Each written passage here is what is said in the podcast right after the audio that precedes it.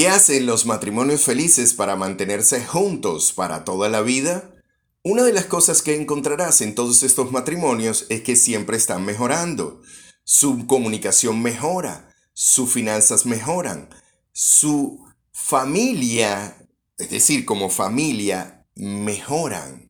Cuando ves un matrimonio que tiene problemas y la mayoría de la gente está enfocada en el divorcio, en por qué aquel se divorció, en por qué este se divorció, en por qué este traicionó, o por qué es infiel o no, o por qué es celoso, o por qué de alguna manera esta persona se comporta de esta forma.